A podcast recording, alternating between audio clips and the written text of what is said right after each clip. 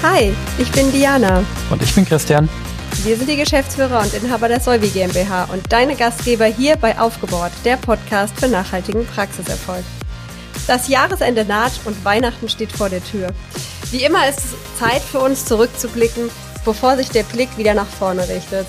2022 war für uns nicht nur ein besonders erfolgreiches Jahr, sondern auch ein Jahr, das uns wertvolle neue Kontakte, viele Impulse und vor allem tolle neue Erkenntnisse gebracht hat. Wir wollen das Jahr heute mit euch Revue passieren lassen und unsere Erfahrungen, Learnings und Gedanken mit euch teilen. Vor allen Dingen in der Hoffnung, dass ihr vielleicht auch etwas für euch mitnehmen könnt und ja, wir euch ein paar Impulse äh, schenken dürfen, die ihr mitnehmt in das Jahr 2023. Hallo Christian, wie geht's? Das Jahresende naht. Ganz gut. Und dir? Auch, auch. Äh, ich muss sagen, ich äh, freue mich, dass jetzt endlich mal ein bisschen Schnee liegt und es klirrend kalt ist und dass man so ein bisschen jetzt langsam in Weihnachtsstimmung kommt. Bisher war der Advent, muss ich sagen, bei uns etwas krankheitsbedingt äh, noch nicht so wirklich weihnachtlich geprägt. Aber so langsam kommt die Stimmung auf. Wie ist bei dir? Ja, krank, krank sind, glaube ich, alle. ähm, aber ja, ist wirklich schön mit, mit dem Wetter momentan draußen, das stimmt. Waren schon richtig schöne, sonnige und kalte Tage hier im Taunus. Ich mache jetzt mal mein Räuchermännchen an, äh, um hier noch etwas Weihnachtsstimmung äh, ins Studio zu kriegen, sozusagen. Das klingt so, sehr gut. Räuchermännchen, Weihnachtstee. So können wir das ja, ich, Jahr beenden. Die meisten Leute hassen ja Räuchermännchen, habe ich den Eindruck. Ich krieg immer Beschwerden, aber ich mag's. So, zack. du sitzt ja alleine, insofern. Feel free. Sehr schön. Und Päckchen schon gepackt oder äh, wie jedes Jahr am 23. dann? Äh, also bestellt im November alles. Liegt alles daheim. Das ist ja schon eigentlich die halbe Miete, ne? Verpacken wahrscheinlich am 23. Ja, ja. Wird wahrscheinlich so ausgehen. Ja, ich muss sagen, hier in der Firma waren wir tatsächlich äh, sehr früh dieses Jahr mit allem. Ähm, wir haben unsere Grüße schon im November versendet. Und äh, ja, wir hatten auch schon unser Jahresabschlussmeeting mit dem Team. Insofern, bei uns steht nur noch die Weihnachtsfeier vor der Tür, auf die wir uns sehr, sehr freuen, weil wir was ganz Besonderes äh, vorhaben mit äh, Eisstockschießen und einem schönen Hüttenabend, worauf sich alle freuen. Und äh, ja, dann glaube ich, haben wir es uns verdient, auch wirklich ein bisschen Pause zu machen über Weihnachten. Ja, das wird cool. Noch, noch eine Woche und dann haben wir es geschafft. Sehr gut. Äh, heute wollen wir ja das Jahr ein bisschen äh, Revue passieren lassen. Bevor wir das aber tun, wollen wir natürlich nicht unsere äh, drei Rubriken äh, vergessen. Und wie immer starten wir mit der Podcast-Empfehlung der Woche. Ja, genau. Ähm, für mich oder für uns ist das dieses Mal der Praxisflüsterer-Podcast ähm, von Christian Henrizzi von der Opti Health Consult. Äh, Wissen für die Zahnarztpraxis ähm, hat der als, als Zusatztitel. Und der Podcast ist relativ breit. Ähm, ist ein Interview-Podcast, kommen immer Gäste. Ich finde Interview-Podcast ähm, haben den Nachteil, dass man vorher nicht weiß, ob man die Folge mag oder nicht. Ne, Wenn es immer die gleichen beiden Hosts sind, dann, dann, dann mag man eigentlich jede Folge.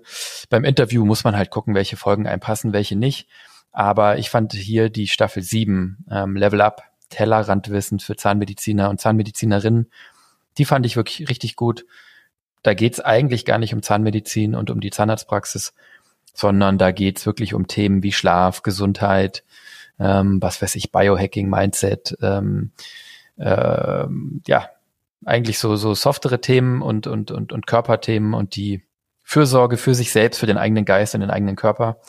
Ähm, und das kann, glaube ich, jeder Unternehmer hören. Von daher fand ich, das fand ich wirklich cool. Äh, hat mir richtig gut gefallen. Die ist jetzt leider rum. Aber mal schauen, was als nächstes kommt. Genau. Kann ich nur unterstreichen, ging mir auch so. Äh, Habe ich einige Folgen gehabt, wo ich auch wirklich sagen muss, tolle Interviewpartner ähm, und äh, wirklich spannend. Also, genau, in dem Sinne, äh, der Podcast Praxisflüsterer, Staffel 7, Level Up, Tellerrand Wissen, nur zu empfehlen. Ja, uns gehen ja langsam so ein bisschen die dentalen Podcasts aus. Das ist wir müssen wahr. mal schauen, ob wir, ob wir da nächstes Jahr diese Kategorie weitermachen, weil wir ähm, ja, weil wir da natürlich äh, jetzt euch nicht alle dentalen Podcasts einfach erzählen wollen, sondern wirklich die, die wir für gut halten. Vielleicht machen wir nächstes Jahr Podcast-Empfehlungen von, von Podcasts, die nichts mit Zahnmedizin zu tun haben.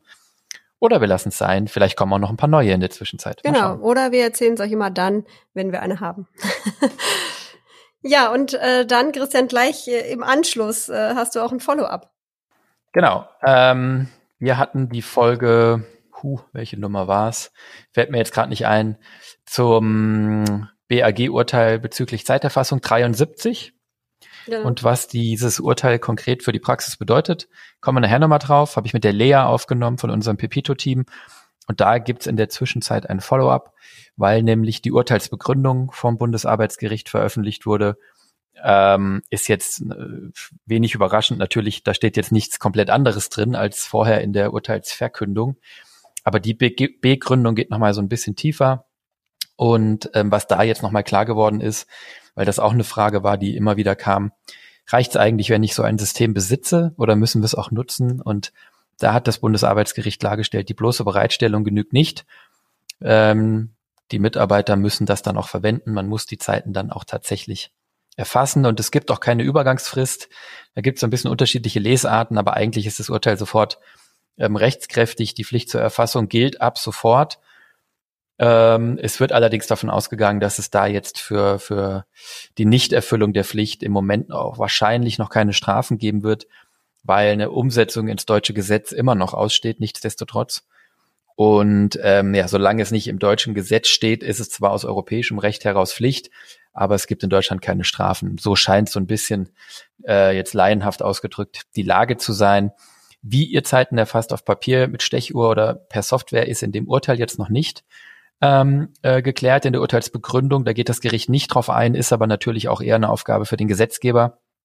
Man kann davon ausgehen, es dürfte so sein oder es dürfte so werden, wenn das Gesetz kommt, ähm, dass es ein bisschen ähnlich ist wie bei der Buchhaltung, sprich, dass es Anforderungen geben wird an die Zeiterfassung, dass sie natürlich unveränderbar ist, dass sie äh, ja ein Nachweis ist, ja, dass sie nicht manipulierbar ist im Nachhinein, dass es eine gewisse Protokollierung gibt.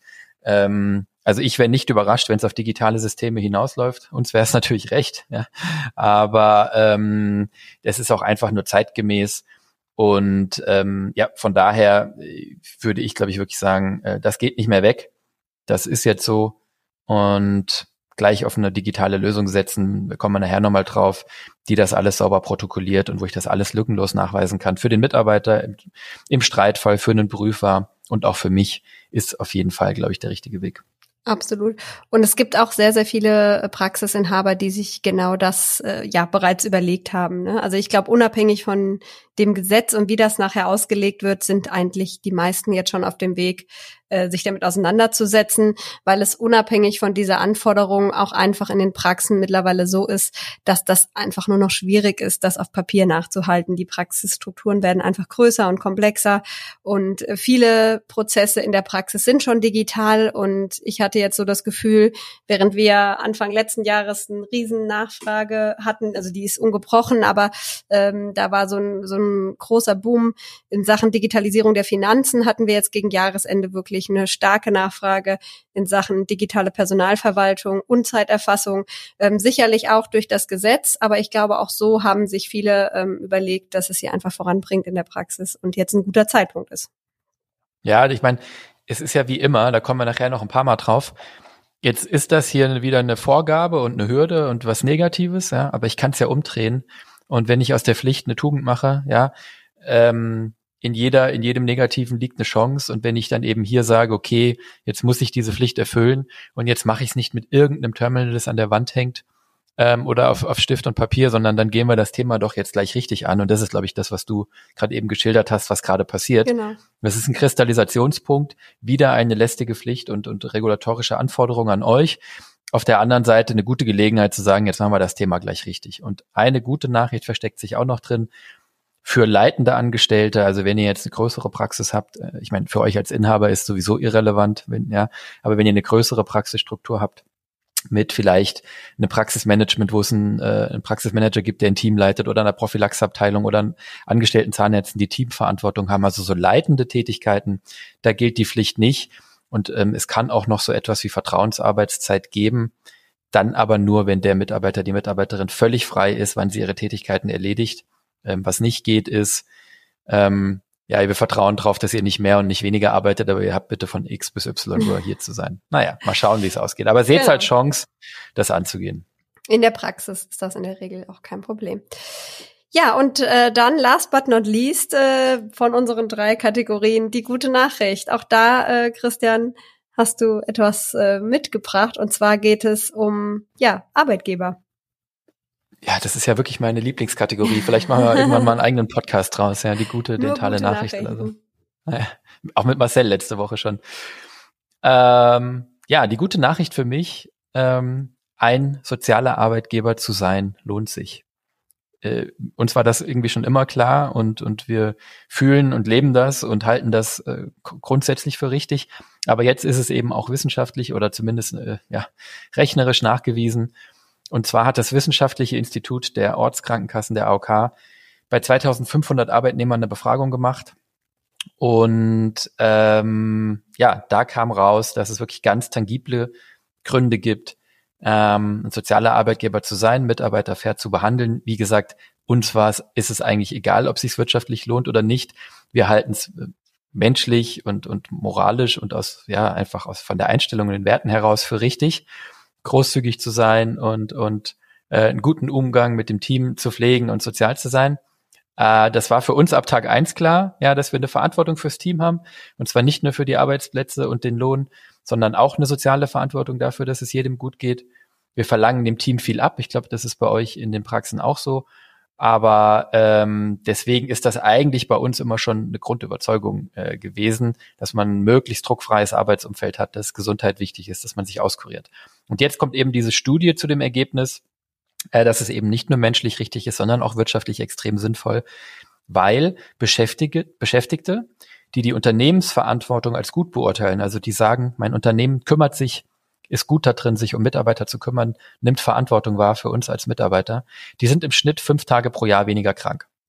Die sind insgesamt deutlich leistungsbereiter, zufriedener und gesünder als ihre Kollegen, die äh, dem Unternehmen eine schlechte Unternehmensverantwortung attestieren. Fünf Tage weniger krank bedeutet ein Drittel weniger Krankenstand, 33 Prozent weniger Krankenstand, ja, ähm, und äh, das ist halt einfach wirklich ein Hammer. Es ist auch intuitiv nicht überraschend, aber ähm, das ist einfach wirklich schön, dass es mal jemand nachgewiesen hat. Ne? Und ich würde halt die These aufstellen, wenn wir hören, dass ähm, ja, sozial verantwortliche Arbeitgeber die Verantwortung für ihre Mitarbeiter übernehmen, dass die nicht nur ähm, glücklichere und leistungsfähigere Mitarbeiter und gesündere haben, sondern das müsste, das war jetzt in der Studie nicht genannt, aber natürlich auch dazu führen, ähm, dass die weniger Fluktuation haben, ne? weil das ist ja sozusagen, äh, Krankheit ist ja immer schon ein Vorzeichen. Ne? Und wenn das Team zufrieden, leistungsbereit und gesund ist, hat es eigentlich auch wenig Gründe, mich für eine andere Praxis zu verlassen, sofern die Bezahlung stimmt. Genau. Und äh, ja auch umgekehrt, ja. Also wenn wir jetzt sagen, was ist, wenn ich das nicht tue, dann ist es natürlich so, dass meine Mitarbeiter viel leichter auch äh, wechselbereit sind und äh, viel eher auch äh, ja eben äh, die Praxis verlassen, weil sie vielleicht keine Bindung zu mir haben und sich nicht bei mir abgeholt für, äh, fühlen. Und ähm, das äh, ist, glaube ich, etwas, was wir auch viel beobachtet haben dieses Jahr, dass insgesamt eine hohe Wechselbereitschaft ist. Nicht nur in den Zahnarztpraxen, sondern in vielen Unternehmen und äh, ich finde das super spannend, weil gerade in Krisenzeiten würde man ja denken, man hält eher an dem fest, was man hat und äh, sucht Sicherheit und sagt, ich verlasse meinen Arbeitgeber nicht, ich äh, bleibe. Ähm, aber es scheint doch so zu sein, dass über die Corona-Zeit viele so ein bisschen die Bindung verloren haben ähm, und ja, jetzt unheimlich wechselbereit sind. Absolut. Absolut. Und einen Aspekt, den es natürlich auch noch gibt, ist glückliche Mitarbeiter bedeuten glückliche Kunden oder in eurem Fall glückliche Patienten. Mhm. Ja. Mhm. Und was die Studie da dann eben noch, jetzt kann man sagen, okay, prima, soziale Arbeitgeberklasse, verstehe ich. Aber was die Studie da eben auch noch rausgebracht hat, auch wieder wahrscheinlich für die größeren Praxen am interessantesten, ähm, eine Schlüsselfigur ist die Führungskraft. Ja. Also eine Frage, ein Aspekt ist natürlich die Frage, ja, was haben wir denn ähm, in Broschüren oder auf der Internetseite äh, stehen oder äh, irgendwo aufgeschrieben, was wir den Mitarbeitern so faktisch Gutes tun. Aber die andere Frage ist, wie lebt denn die Führungskraft, mit der die Mitarbeiter direkt zusammenarbeiten, die soziale Verantwortung? Mhm. Da beginnt die nämlich in dem, in dem Verhältnis Führungskraft zu Mitarbeiter. Ja, ähm, bedeutet, die Stuhlassistenz nimmt natürlich das, was auf dem Papier ist. Ob sie eine betriebliche Krankenversicherung kriegt oder so, nimmt sie sicherlich wahr aber welche soziale Verantwortung ihr, ihr, ihr Hauptbehandler, mit dem sie zusammenarbeitet, ja, wie der sie, mh, hm, wie der den Umgang mit ihr pflegt, wie er sie behandelt, wie er sozial äh, mit ihr umgeht, auf sie eingeht. Ähm, ne?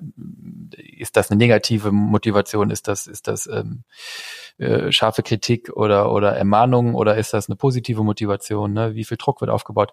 Das ist eigentlich, scheint, also zumindest laut dieser Studien, in der Wahrnehmung der Mitarbeiter noch relevanter als das, was faktisch irgendwie auf dem Papier steht. Kenne kenn ich auch aus eigener Erfahrung, kennen bestimmt viele von euch, große Konzerne, da gibt's ewig lange Listen, was man alles für die Mitarbeiter tut und was man alles hat an Programmen und dieses und jenes. Äh, es fühlt sich halt dann ganz oft nicht so an, weil man in Wirklichkeit dann da trotzdem geknechtet wird. Und dann ist es eben auch nur Papier, wo es, draufsteht und das ist geduldig. Ja. ja, du hast gerade gesagt, äh, viele von euch kennen das. Und ich glaube, ähm, da genau kommt nämlich gerade so ein bisschen ein Wandel in die Zahnärzteschaft rein. Denn jetzt ist die Generation sozusagen ähm, äh, ich will gerade sagen, an der Macht. Also es kommen diejenigen in die Praxen als Inhaber, die schon angestellt gearbeitet haben. Und ich glaube, das macht einen riesen Unterschied aus, weil wir in der Vergangenheit eben nur Praxisinhaber hatten, die direkt nach dem Studium in die Selbstständigkeit gegangen sind und das dann einfach so gemacht haben, wie sie dachten. Und jetzt kommt eine ganze Generation an Zahnärzten, die eben schon angestellt tätig war und die ganz genau wissen, was sie nicht wollen, an welchen Stellen sie sich nicht wohlgefühlt haben, wo sie den Kontakt zu dem Inhaber oder Inhaberin verloren haben. Und äh, ich erlebe das bei meinen Gründern, dass sie von vornherein sagen, ich möchte ein guter Arbeitgeber sein. Und das steht auch in vielen Businessplänen drin. Und sie haben eine ganz konkrete Vorstellung davon, ähm, wie das aussehen soll. Und das finde ich extrem gut. Ähm, wobei ich sagen muss, es sind nicht nur diejenigen, die jetzt eben äh, gerade starten, also in die Existenzgründung reingehen, auch viele Inhaber etablierter Praxen haben sich das zur Aufgabe gemacht. Und da möchte ich mal ein ganz großes Lob ähm, aussprechen, weil ich glaube, dass schon viele Praxisinhaber da auf einem super guten Weg sind. Und das ist mir noch nie so aufgefallen wie in 2022. Sicherlich nicht alle. Es gibt immer noch einige, die so ein bisschen gegen das Team arbeiten. Aber ich habe schon das Gefühl, dass hier ein Umdenken ist und das hat uns ja auch Verena Faden, ähm, die ja da Expertin ist, äh, bestätigt in der Folge ähm, 70, wo wir über das Thema Führungskraft ähm, mit Leichtigkeit gesprochen haben. Und äh, ich glaube, das ist auf jeden Fall nochmal erwähnenswert und wäre für mich auch eine gute Nachricht, ähm, dass da doch ein Umdenken in den Praxen stattfindet. Ja, auf jeden Fall. Auf jeden Fall. Vielleicht, um das noch abzuschließen, ähm, die, die, der Haupttreiber scheint zu sein, wie, wie nehme ich wahr, wie nehme ich meinen Vorgesetzten, meine Führungskraft wahr? Gibt es einen positiven Umgang? Gibt es eine gewisse Stresssensibilität und gibt es eine gewisse Gesundheitsorientierung? Und das bedeutet für euch, dass ihr nicht nur letztlich eurem Team gegenüber nett tun und sozial tun müsst, sondern eigentlich fängt das dann schon bei der Selbst, ähm, bei der Selbstachtung, der Selbstliebe und dem Kümmern um sich selbst an. Ne? Bedeutet, wenn ihr selbst gesund seid, ähm, im Kopf, im Körper, ausgeschlafen, fit und, und stressresistent und, und, und einen guten Spirit habt und ein gutes Mindset und positiv drauf seid, dann spüren das eure Mitarbeiter eben auch. Ne? Wenn man das versucht, künstlich aufzusetzen, schwierig. Und das ist natürlich, das hat Diana vorhin gesagt, gerade jetzt wichtig, weil jetzt in so Krisen oder in schwierigen Zeiten natürlich die Stressbelastung besonders hoch ist und das sind dann immer so Stresstests, ja, und dann bricht die Sache manchmal, ne? wie so ein, keine Ahnung, Zahnstocher, der zu viel Druck kriegt oder so, dann macht es knack und dann ist die Beziehung oder das Verhältnis gebrochen. Und deswegen ist es gerade jetzt wichtig, auf ein gutes Miteinander zu achten und äh, Verantwortung zu übernehmen. Ihr wisst, dass das ein wichtiges Thema für uns ist, dass wir immer irgendwie hochhalten und, und erwähnenswert finden. Und ich glaube, Haken dran. Jetzt ist es auch äh, nachgewiesen. Also wenn es jetzt noch Zweifler gibt, die sagen, äh, dieser ganze Kuschelkurs und das soziale Gewissen des Unternehmens ähm, ist Esoterik, ja, Vielleicht überzeugen euch die wirtschaftlichen Argumente. Nein, ich glaube nicht, dass hier jemand zuhört, der das so betrachtet, aber ich fand es eine gute Nachricht. Absolut. Ja, sehr schön. Gefällt mir. Das war jetzt auch schon ein bisschen äh, Rückblick, aber ich glaube, jetzt können wir wirklich in den Inhalt einsteigen. Und äh, wir hatten uns ja zur Aufgabe gesetzt, zurückzublicken. Ich bin ehrlich gesagt äh, immer schon sehr überrascht in der Vorbereitung, wenn man mal so auf das Jahr zurückblickt, ähm, was eigentlich alles war. Also wenn man anfängt, dann äh, ja fallen einem so ein, zwei Aspekte ein, die sofort in den Kopf kommen. Und je länger man sich damit beschäftigt, desto mehr Dinge fallen einem an, ein. Und dann fragt man sich am Ende, war das wirklich alles in diesem Jahr? Ging's dir auch so? Absolut. Und ähm, vielleicht sagen wir noch mal kurz, warum zurückblicken, weil eigentlich sind wir so drauf, dass wir sagen, man muss nach vorne schauen, ne? die Zukunft Stimmt. liegt vor uns, die müssen wir gestalten. Aber zurückblicken ist natürlich deswegen wichtig, weil wir zum einen aus den Dingen, die gut gelaufen sind, natürlich ähm, Dankbarkeit ziehen können und, und Freude und Erfolge auch feiern müssen, bei allem Stressigen und Negativen. Und das ist das, was du eben sagtest, Diana, ne? Manchmal denkt man, meine Güte, schon wieder ein Jahr rum und jetzt haben wir das und das alles wieder nicht geschafft. Also es sind ja immer am Jahresende tausend Dinge, die man nicht geschafft hat. Man vergisst aber die zehntausend, die man geschafft hat und dann zurückzuschauen und zu sagen, was hatten wir für Erfolge, was war schön, privat, beruflich, ist einfach eine, eine super Dankbarkeitsübung und macht einfach Freude zeigt einem, wie viel man geschafft hat, gibt einem diese Balance im Kopf, dass man nicht nur das sieht, was man nicht geschafft hat und vor allen Dingen, man kann natürlich auch lernen. Und dieser, dieser, ich sag mal, dieser Feedback-Zyklus, ich, ich mache etwas, also ich habe mir was vorgenommen dieses Jahr ähm, und was ist mir gelungen und was nicht und bei den Sachen, die mir nicht gelungen sind, warum, ähm, führt natürlich dazu, dass wir nächstes Jahr besser werden können. Und wenn wir einfach so durchs Leben gehen würden, ohne zurückzublicken, dann, äh, dann wäre es auch, dann wäre auch schwierig. Ne? Aber das vielleicht nur so als Einordnung, warum nach vorne gucken echt äh, zwar genau. äh, immer wichtig ist, aber ab und zu mal der Rückspiegel auch bemüht werden darf. Es ist ja auch wie eine kleine Pause, bevor man schon wieder an das denkt, was alles ja. noch vor einem liegt. Ähm, vielleicht darf ich kurz aus dem Nähkästchen plaudern. Wir hatten äh, an Nikolaus am 6. Dezember unser Jahresabschlussmeeting mit unserem Team. Das machen wir jedes Jahr. Und äh, wir haben den gesamten Vormittag mit Rückblick äh, verbracht. Und wir waren unheimlich stolz auf uns und äh, haben uns ja auch wirklich Zeit genommen, uns mal richtig zu feiern, weil wir in so einem Hamsterrad oft drin sind ähm, und alle wirklich viel zu tun hatten, ähm, dass man nicht dazu kommt. Und ich glaube, das hat allen wirklich äh, gut getan. Und äh, ja, und dann sind wir aber danach direkt äh, eingestiegen in was wollen wir eigentlich nächstes Jahr machen. Und äh, ja, und da brauchte man diese positive Energie für, denn ähm, ja, es liegt auch wieder viel vor einem, was angegangen werden äh, äh wird. Und ich glaube, da war das unheimlich wichtig, erst nochmal zurückzublicken und zu sagen, was haben wir eigentlich alles schon geschafft, bevor wir wieder über das sprechen, was wir noch alles erreichen wollen. Und ich finde das, ja. äh, wie du gerade eben schon gesagt hast, eine super Dankbarkeitsübung. Und deshalb, ähm, ja, wollen wir das doch auch mal hier tun. Äh, das soll ein bisschen Rückblick sowohl äh, auch nochmal für uns sein? Was ähm, hat uns dieses Jahr vor allen Dingen bewegt, aber auch ähm, euch? Was waren die Themen, die die Zahnärzteschaft bewegt hat? Ähm, das waren ja teilweise oder zum großen Teil auch die gleichen, muss man sagen. Ja.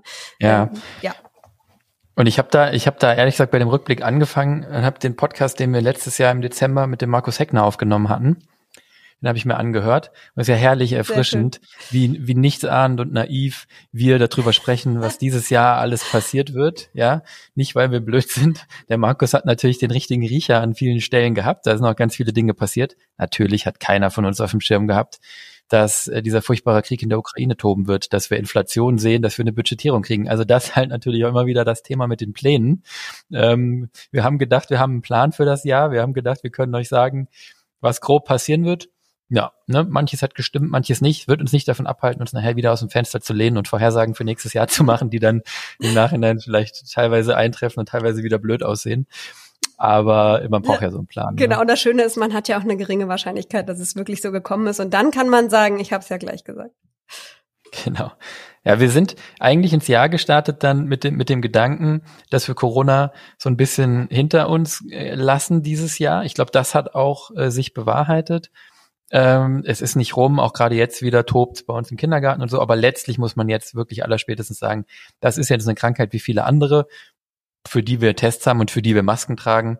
Ähm, wir hatten natürlich im Jahresverlauf immer wieder Phasen, wo in den Praxisteams hohe Ausfälle waren, wo es so eine halbe Praxis erwischt hat. Ähm, und was natürlich viele Praxen immer wieder berichtet haben mit den verschiedenen Wellen im März und jetzt nochmal im Herbst und jetzt nochmal im, im Spätherbst, Frühwinter, ähm, wo Patienten absagen, wo Termine ausfallen. Das merkt man natürlich. Da fehlt dann das ein oder andere Prozent äh, beim, beim Umsatz und bei den Behandlungszahlen.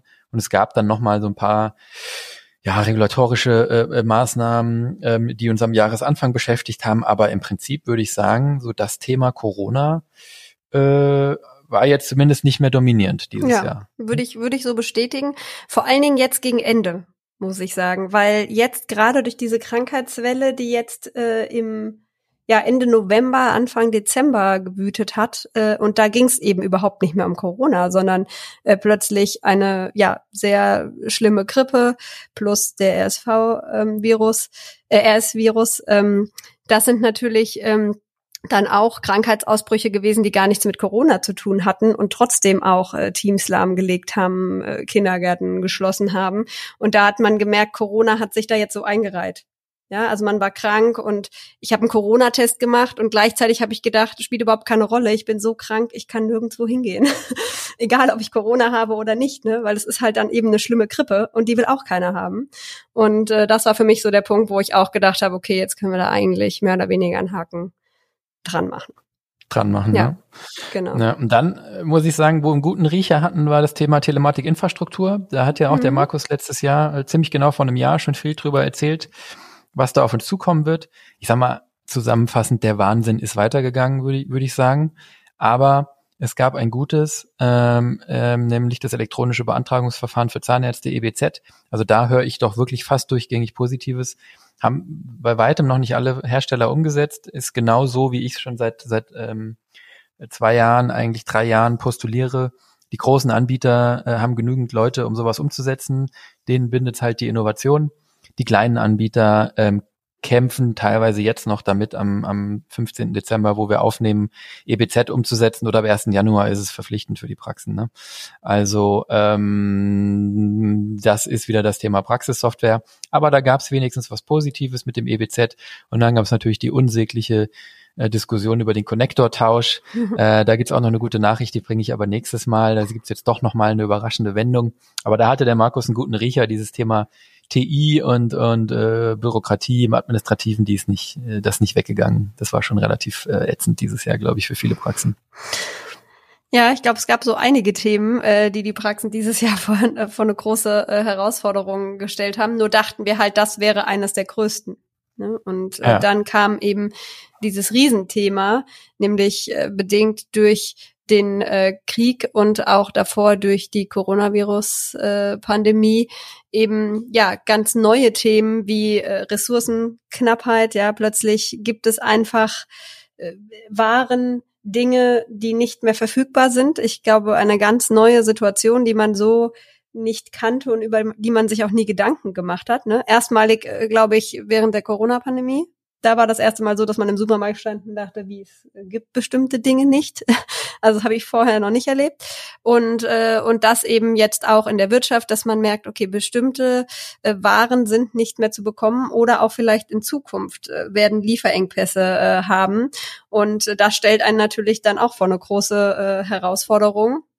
Und damit einhergehend dann auch das ganze Thema äh, Energie Krise und Inflation. Ne? Also das sind natürlich alles verschiedene Themen, aber sie haben dieselbe Ursache und deshalb ähm, ja betrachtet man die häufig ja in einem. Ja, allerdings finde ich das auch super interessant, weil diese Themen, die waren dieses Jahr irgendwie da und haben alle belastet.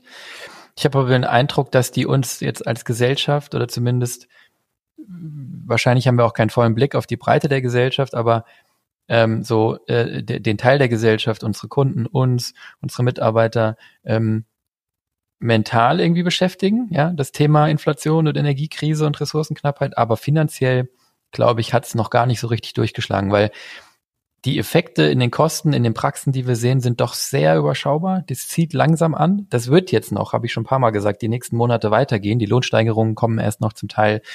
Die, die, die, die sonstigen Kosten im Material, im Einkauf, da kauft man natürlich jetzt auch, hat man noch Dinge auf Lager und muss dann jetzt irgendwann nachkaufen zu höheren Preisen.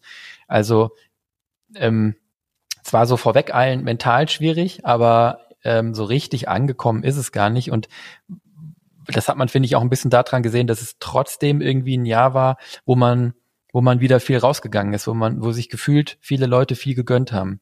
Äh, viele Urlaube, viele Fortbildungen, viel Geselligkeit, weil eben Corona rum war und man das mit der Inflation jetzt irgendwie noch gar nicht so wissen wollte, wobei man es beim Essen und beim Trinken gehen schon merkt und beim Reisen finde ich, dass die Dinge teurer geworden sind. Aber irgendwie hatte ich den Eindruck, ähm, dass das jetzt irgendwie auch der Gesellschaft so ein bisschen erstmal egal war, zumindest den Schichten, die sich's leisten konnten, weil wir natürlich in Corona-Zeiten auch dann einfach ein Jahr oder zwei wenig Urlaub gemacht haben und viele Leute dann eben auch, auch hohe Rücklagen hatten. Das wird eben spannend fürs nächste Jahr, mhm. wie es da weitergeht. Ich glaube tatsächlich, dass es ähm, so ist, wie du gerade gesagt hast, dass das eben ein Teil der Gesellschaft ist und äh, dass der Umgang damit auch sehr äh, unterschiedlich ist. Das habe ich zumindest auch bei den Zahnarztpraxen oder bei den Inhabern, Inhaberinnen beobachtet, dass es eben einen Teil gibt, der ja das wahrgenommen hat und auch sieht, okay, ähm, ich muss jetzt vielleicht zukünftig da mal drauf achten und mich damit beschäftigen.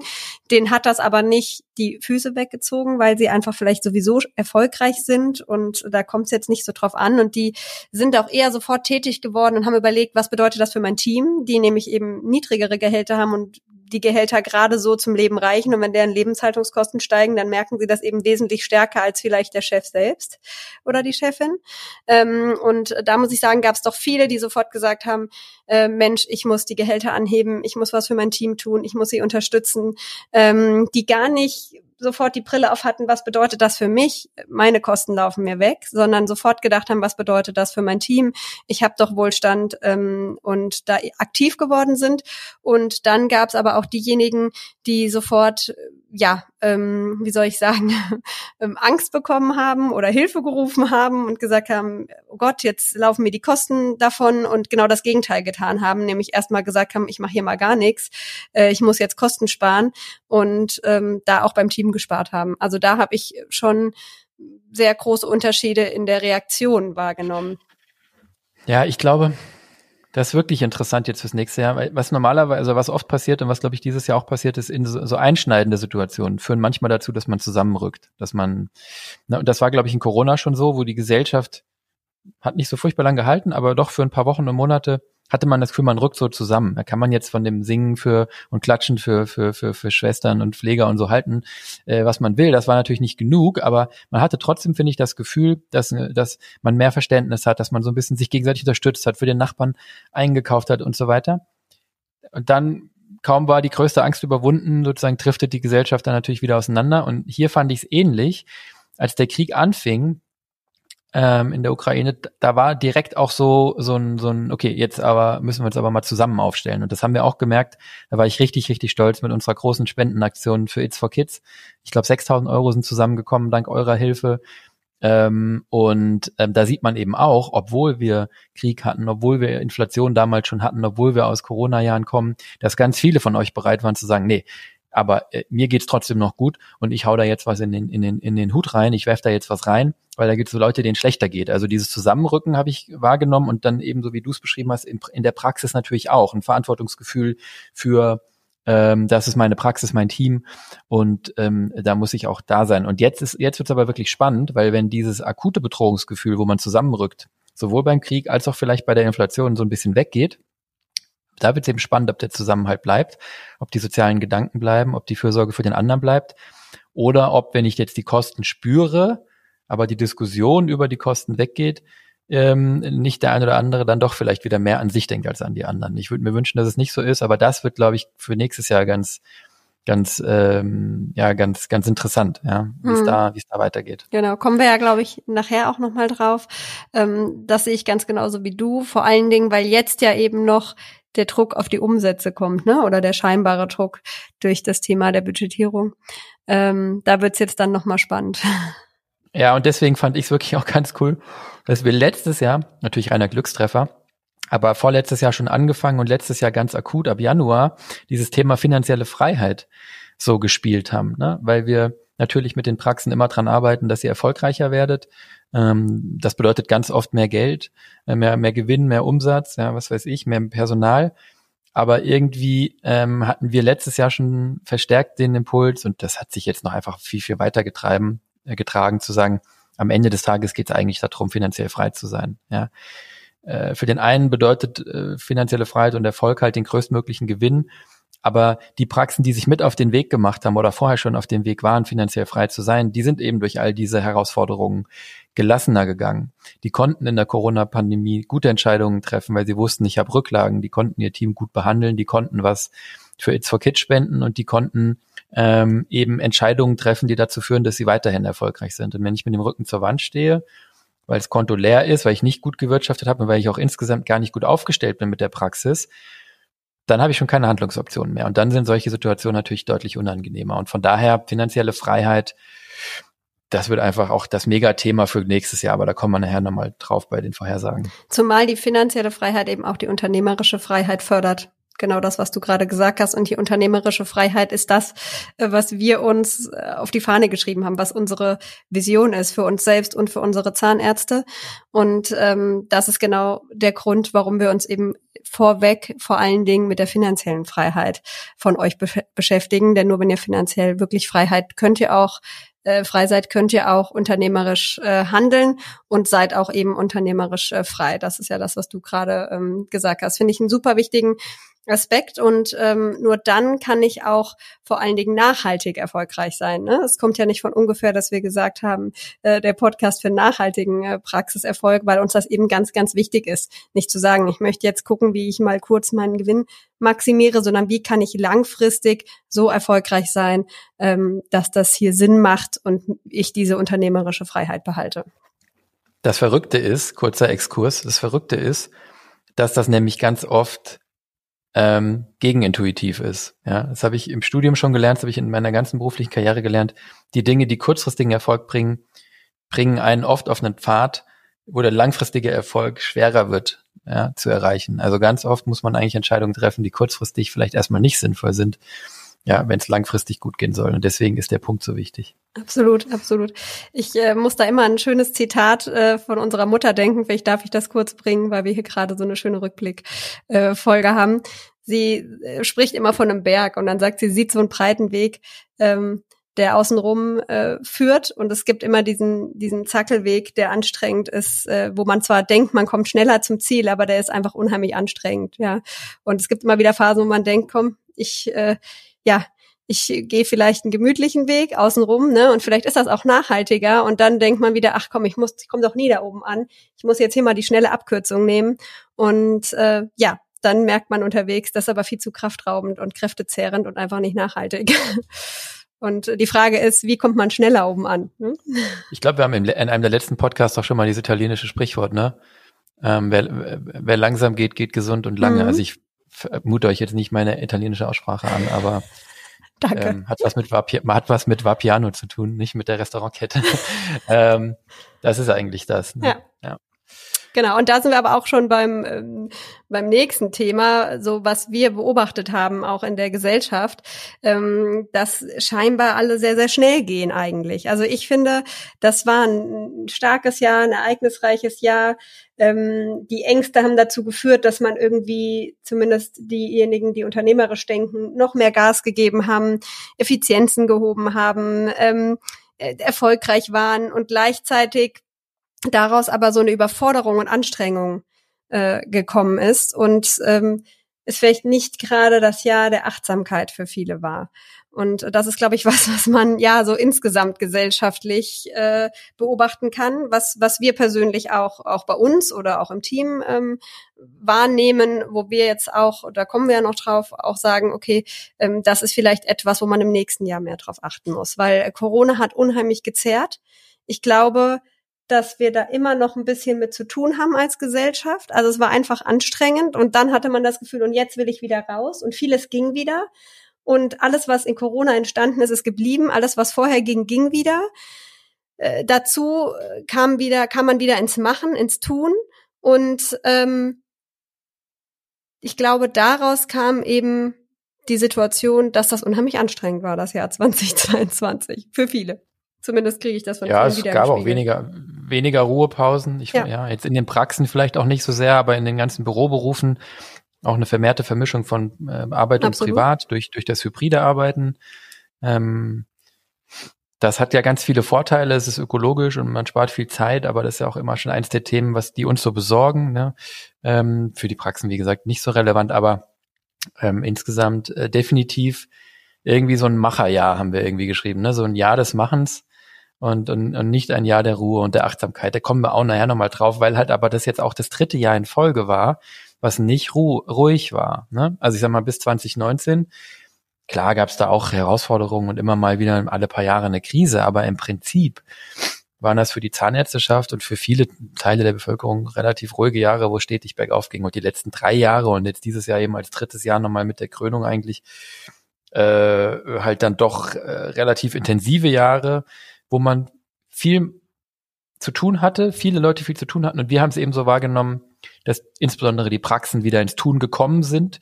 Und nach zwei Jahren Innenfokus äh, 2021 wenig Veranstaltungen, keine Messen, ähm, viel zu tun mit den Patienten und dem Team, hatten wir den Eindruck, jetzt gibt's wieder ähm, ja äh, Außenfokus und was zu tun, Umsetzungsdruck, Digitalisierung, hat Diana vorhin schon gesagt, ein, ein also dieses Jahr wirklich nochmal beschleunigt in den Praxen, also auch der peripheren Prozesse. Jetzt zum Jahresende unfassbar, wie viele von euch schon erkannt haben, was jetzt sozusagen Phase ist, ja, nämlich ein extremer Fokus auf Effizienzsteigerung, ja, wahrscheinlich auch ähm, äh, hoffentlich hatten wir einen kleinen Beitrag, sage ich mal, weil wir es im Podcast und den Webinaren ja schon seit Monaten erzählen. Und, und da jetzt bei ganz vielen, glaube ich, einfach die Erkenntnis, okay, ähm, äh, wir müssen was tun, wir sind Unternehmer, wir müssen was unternehmen, damit es nächstes Jahr auch gut wird oder gut bleibt. Und ein Riesen, ein Riesendruck, ein Riesengestaltungswille finde ich richtig, richtig gut. Zumindest in dem Teil der Zahnmedizin, den wir überwiegend sehen. Ja, absolut. Also ich äh, erinnere mich gerade, wenn ich so zurückdenke an Anfang des Jahres. Ähm, wir haben unsere Jahresziele gesetzt und wir dachten, ja, jetzt nach Corona, da geht's bestimmt super weiter. Äh, oder wir können vielleicht wieder anknüpfen an 2019 und haben auch optimistische Ziele gesetzt. Und ähm, ja, schon im März haben wir gemerkt, äh, ja, die waren deutlich zu niedrig. Und wir haben das wie so ein Blob empfunden, der in den Praxen passiert ist. Also wir haben die ganze Zeit überlegt, was ist denn Januar, Februar passiert? Äh, da war plötzlich eine, eine Nachfrage nach Digitalisierung da, die uns völlig äh, überrascht hat würde ich sagen, weil es eben in 2020 ein bisschen ruhiger war. 21 ging es dann so langsam wieder los und dann äh, irgendwie Anfang 22 haben viele beschlossen so und jetzt äh, gehe ich das Thema an und jetzt muss ich eben auf Effizienz gehen und äh, also mich hat das absolut überwältigt, muss ich sagen. Ähm, wir, wir, wir konnten überhaupt nicht glauben, was da eigentlich äh, passiert. Und wie du gerade geschildert hast, äh, es hat sich dann ein bisschen eingependelt und gegen Jahresende jetzt äh, ging es nochmal los. Und ähm, viele wollen eben jetzt auch für 23 sich aufstellen. Und das finde ich auch ja. absolut äh, super. Ich glaube, zusammenfassend war es wirklich ein gutes Jahr für, mhm. für die Praxen, zumindest im Schnitt ja, trotz aller Anstrengungen oder vielleicht wegen. Ähm, wir haben es gesagt, Personal- und Terminausfälle gab es natürlich wegen Corona, aber halt flacher als in den Vorjahren. Insgesamt hat sich der Betrieb verstetigt in unseren Augen. Kostenanstiege waren im zweiten Halbjahr, hatte ich auch schon gesagt, dann doch da, aber noch in einem Umfang, ähm, der, der jetzt noch nicht so brutal durchgeschlagen hat. Ähm, und ja, viele Praxen haben einfach auch richtig Gas gegeben. Und ich habe jetzt noch keine finalen Daten ausgewertet für 2022. Das mache ich dann im neuen Jahr. Mache ich ja regelmäßig. Aber es sieht doch so aus, als ob man wirklich gut an 21 anknüpfen konnte, was ja auch schon ein extrem gutes Jahr war. Das also wäre das, auch mein Gefühl. Äh, ich bin sehr gespannt. Äh, gut. Ja. Für wen es hingegen, glaube ich, nicht so gut war oder wo man wirklich sagen muss, wo eine neue Phase eingetreten ist, sind die investorengestützten Praxisgruppen.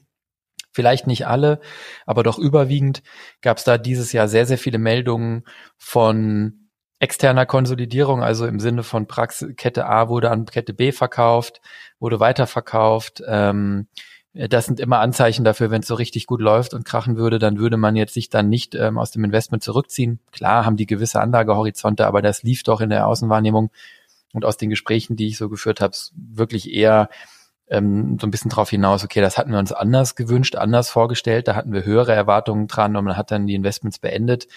Ähm, andere Gruppen versuchen jetzt diese Konsolidierung voranzutreiben, um da jetzt irgendwie große, ja, große Gruppen zu schmieden. Ich vermute, um die dann letztlich an die Börse zu bringen. Und auch innerhalb der Gruppen habe ich doch den sehr starken Eindruck, dass man, ähm, na, wie soll ich sagen, also es werden jetzt etwas kleinere Brötchen gebacken, es werden etwas kleinere, äh, etwas, etwas, sag ich mal, ähm, weniger markige Sprüche äh, gemacht, sondern ähm, man, man richtet sich vermehrt nach innen, scheint äh, bei den investorengestützten Praxisgruppen doch jetzt sehr stark äh, zu spüren, dass man da vielleicht nicht überall die Effizienz hat und die Effektivität, dass der Weggang des Inhabers dann doch immer deutlich reinhaut und dass man natürlich auch ähm, ja eine, eine extreme Heterogenität einfach hat. Wenn man ein paar Dutzend Praxen gekauft hat, hat man ein paar Dutzend Praxissysteme im schlimmsten Fall, also Abrechnungssysteme ein paar Dutzend Buchhaltungsarten mit Kontenplänen, ein paar Dutzend Artenzeiten zu führen und Dienstpläne zu schreiben und ein paar Dutzend Praxisphilosophien eingekauft. Und ich glaube, ähm, ja, da, da steht, glaube ich, noch eine ganze Menge Arbeit vor diesem Teil des Marktes. Dann gibt es natürlich auch ähm, das ist ja alles nicht schwarz und weiß, nicht eins und null. Da gibt es natürlich auch Ketten, die extrem Gas gegeben haben, wie zum Beispiel Aldent, ja, ähm, und, und Ketten oder Gruppen, bei denen es sehr, sehr gut läuft. Aber so grosso modo hatte ich den Eindruck, das Thema ist ein bisschen kühler geworden, was natürlich für die freiberuflichen Zahnärzte für euch ähm, positiv ist. Dennoch werden natürlich investorengestützte Gruppen am Markt bleiben, aber hm, ist, glaube ich, eine andere, muss man jetzt anders einwerten, als es vor zwei, drei Jahren aussah. Ich weiß noch, 2019, 20 nach der IDS, da war das ja wirklich, da gab es ja die Sorge, dass die jetzt den Markt überrennen und ich glaube, die müssen jetzt, glaube ich, tatsächlich doch erst nochmal rausfinden, wie sie das, was sie jetzt zusammengekauft haben, erstmal effizient betreiben. Let's see. Aber da sieht man wieder, es gibt immer wieder Themen, die aufkommen, äh, wo man erstmal, ja, Angstgefühle hat oder Respekt hat und äh, sofort denkt, oh Gott, was bedeutet das für uns? Und äh, auch, ja, einige vielleicht dachten, das ist jetzt das Aus für die Einzelpraxis und so weiter.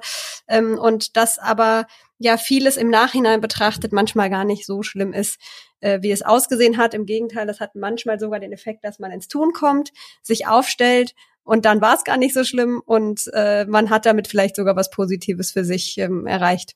Und ich glaube, dass viele ähm, durch das Aufkommen der Investoren schon auch nochmal ähm, ja, ihre Praxis neu aufgestellt haben und dass das hier und da vielleicht auch wirklich einen positiven Effekt hatte. Absolut. Also ich glaube, das ist eben auch wieder das, was wir vorhin schon sagten. Diese negativen Schlagzeilen oder diese negativen Aspekte, ähm, letztlich jede, jede Sache, die das irgendwie, die, die irgendwie aufrüttelt oder die irgendwie äh, aufweckt, ne? egal ob das jetzt Corona ist oder die Inflation jetzt oder der Krieg oder jetzt eben damals das Aufkommen von Investorengruppen, führt ja immer zu Aktionen, ne? führt ja immer dazu, dass man, dass man sagt, huch, ähm, dass man reflektiert, dass man überlegt, was können wir tun und dann entsteht positive Energie und ich glaube, das ist auch so ein bisschen unser Gesamtfazit für die Branche für letztes Jahr, trotz vieler Herausforderungen, trotz vieler Gegenwinde, trotz vieler, ähm, ja, vielleicht auch Dinge, die nicht, die nicht ideal gelaufen sind für die Zahnärzteschaft politisch, haben wir zumindest eine riesen positive Energie wahrgenommen und einen Veränderungswunsch und eine Veränderung und Gestaltungs, Gestaltungswillen. Und ähm, ich hoffe, wir gehen genauso ins nächste Jahr. Absolut, das wäre schön. ich denke doch, ich denke doch. Ja, das war so ein bisschen die Branche, ne? Genau. Jetzt wollten wir natürlich auch noch mal kurz drauf eingehen, was es bei uns Neues gab, ähm, weil wir wissen, dass viele von euch ähm, ähm, verfolgen, was wir machen, was, was, was es bei uns in den Produkten Neues gibt. Der ein oder andere ähm, äh, bei Solvi auf gewisse Funktionen gewartet hat, vielleicht noch in, im Fibudoc arbeitet oder an der Seitenlinie steht und sagt, mir fehlt noch das Feature XYZ. Und ähm, das war, waren wir auch wirklich super happy. Wir haben dieses Jahr in der Solvi Produktsuite ähm, haben wir Opos gelauncht, also den äh, über Connect, den Export von Patientenzahlungen an die Abrechnungssoftware. Wir haben eine Schnittstelle zur ZA Zahnärztlichen Abrechnungsgesellschaft umgesetzt aus der Solvi Cloud. Wir haben eine ganze Menge neuer Kennzahlen für die Praxissteuerung. Das macht mir so im täglichen wirklich am meisten Spaß, ähm, da mit den Praxen reinzugucken und da nicht zu viel verraten, wird es auch nächstes Jahr weitergehen. Wir haben Benchmarking-Daten auf unser eigenes Benchmarking umgestellt und dadurch die Latte deutlich höher gelegt für die Praxen ja, der Vergleich mit, mit unseren Kunden, die da drin sind. Ähm, aber das ist genau das, worauf ihr eigentlich auch gewartet habt, ja, euch, euch nicht mit dem Bundesschnitt zu vergleichen überwiegend, sondern zu sagen, naja, ich würde mich gern vergleichen mit den Praxen, die unternehmerisch denken. Und wir haben last but not least die Gewinnverteilungsrechnung und das Modul zur Gewinnverteilungsberechnung in Solvi gestartet, wo die ganzen äh, Berufsausübungsgemeinschaften drauf gewartet haben, wenn es darum geht, wie tun wir denn den Erfolg aufteilen, wie machen wir das fair, wie machen wir das transparent und wie machen wir das vor allen Dingen auch zeitnah. Ja, darüber habe ich mich ganz besonders gefreut. An der Stelle vielleicht ein kleiner Aufruf an alle äh, Gründer und Gründerinnen, die ich in den letzten zwei Jahren beraten habe zu dem Thema ähm, Gewinnverteilungsrechnung. Ähm, ja, wir haben es jetzt tatsächlich auch in der Cloud. Und, äh, jetzt ja, bei Diana melden. Genau, jetzt umsetzen, melden, dass wir umsetzen können. Ja, und dann haben wir in Pepito, ich glaube gerade eben während wir sprechen, kamen die Update-News, da haben wir auch eine ganze Menge Neuerungen. Pepito dieses Jahr wirklich auch, also spektakulär. Ich glaube nochmal 120 Prozent gewachsen zum Vorjahr oder so, ähm, haben wir eine ganze Menge Funktionen. Das sind dann wirklich Details, die sich Praxen gewünscht haben, Dinge, die euch abgehalten haben. Wir haben zum Beispiel das ganze Thema Rechte und Rollen aufgewertet, um auch wirklich große Praxen oder verschiedene Standorte perfekt abbilden zu können. Wir haben jetzt eine Planung nach Mitarbeiter, das ganze System erneuert. Wir haben eine App gestartet im App Store für Android und für iOS, die richtig gut ankommt. Da habe ich vorhin Screenshots auf Instagram gesehen von der lieben Martina von Implantatzentrum Herne, die sagt, wie geil ist das denn? Pipito App zeigt mir, dass in fünf Tagen mein Urlaub beginnt. Beste App, ja. Ähm, und wir haben jetzt wegen dem Zeiterfassungsurteil da nochmal die Protokollierung und die Revisionssicherheit sozusagen ausgebaut um sicherzugehen, dass das System wirklich die Dinge auch so erfasst und dass die nicht verändert werden können, dass protokolliert wird, wenn was korrigiert wird, ähm, damit, damit ihr mit dem System wirklich super mit eurem Team ins neue Jahr gehen könnt. Also das läuft gut und dann machen wir weiter. Mhm, genau. An der Stelle ein großes Dankeschön an unser Entwicklungsteam oder unsere Entwicklungsteams und ja, äh, natürlich auch unsere lieben Product Anwender Owner. und Anwenderinnen, äh, die uns ja. ja immer auch äh, Input geben, dass wir die richtigen Absolut. Dinge umsetzen. Also ich hoffe, ihr merkt das, dass wir eure Wünsche auch hier wirklich äh, hoch priorisiert haben. Grüße nach Dresden an, an die Entwickler und äh, an die Produktchefs, äh, Chefinnen vielmehr bei uns hier für die Produkte. so, dann sind wir jetzt schon selbstreferenziell, machen wir auch gleich weiter, Diana, weil wir sind ja hier im Podcast und wir haben uns gedacht, zu einem Rückblick muss eigentlich auch ein kurzer Rückblick auf den Podcast gehören. gehören ne? Also ja. Was waren denn deine Lieblings, was war deine Lieblingsfolge oder deine zwei Lieblingsfolgen vielleicht maximal? Ja, das ist tatsächlich gar nicht so ähm, einfach. Ich musste erst mal ein bisschen zurückdenken, weil die letzten Wochen war ich ja nicht so viel dabei, die letzten Monate. ähm, und ich muss gestehen, äh, ich habe es auch nicht immer geschafft, alle äh, zu hören. Aber ähm, ich bin dann einfach nochmal in mich gegangen und habe überlegt, was waren denn die, die mir am meisten in Erinnerung geblieben sind. Und da würde ich gerne zwei nennen, wenn ich darf. Ich konnte mich nicht entscheiden. Ähm, und zwar das eine, ich finde diese Folgen, und das waren eigentlich mehrere zur Inflation, die fand ich unheimlich gut, weil sie so ein bisschen das Bild gerade gerückt haben. Und ähm, ja, wir da die Situation mal eingewertet haben und da habe ich unheimlich gutes Feedback auch drauf bekommen, weil ich glaube, da waren viele Ängste in der Zahnärzteschaft und ich hatte das Gefühl, die konnten wir damit ein bisschen nehmen. Deswegen die Folge 62, was bedeutet die Inflation für Zahnarztpraxen, fand ich super. Und meine persönliche Lieblingsfolge, weil sie mir auch persönlich viel gebracht hat, war die Folge 70 von der Führung mit Kraft zur Führung mit Leichtigkeit mit der Verena Faden. Ähm, da waren auch die Vorgespräche schon unheimlich äh, ähm, ja gut und es hat mir persönlich viele Impulse gegeben und ich hatte das Gefühl, dass wir da auch ein Thema besprochen haben, was schon lange in mir ähm, ja umherging sozusagen. Ich hatte lange das Gefühl, dass es für viele Inhaber und für viele Unternehmer und Unternehmerinnen unheimlich anstrengend ist, Führungskraft zu sein. Und deshalb, ähm, ja, fand ich das toll, mal darüber mit zu sprechen, wie geht das mit Leichtigkeit und wie geht das mit der mhm. Selbstliebe mhm. und Selbstachtung. Also wenn ihr die Folgen 62 zur Inflation oder 70 äh, Führung mit Leichtigkeit mit der Verena Faden noch nicht gehört habt, vielleicht jetzt eine gute Gelegenheit, die gerade eben runterzuladen und, und in die in die sozusagen in die Liste der nächsten Folgen aufzunehmen. Oder wenn ihr sie schon gehört habt, die Wiederholung macht. Also gerade auch bei Folge 70 mit Verena könnte ich mir sehr gut vorstellen, dass man das verinnerlicht. Das schadet gar nicht, wenn man die mehrfach hört. Und ich weiß auch, dass viele von euch das machen. ja, das, äh, das geht mir auch so. Manchmal muss ich die Sachen zwei oder dreimal hören. Kriege ich auch oft erzählt.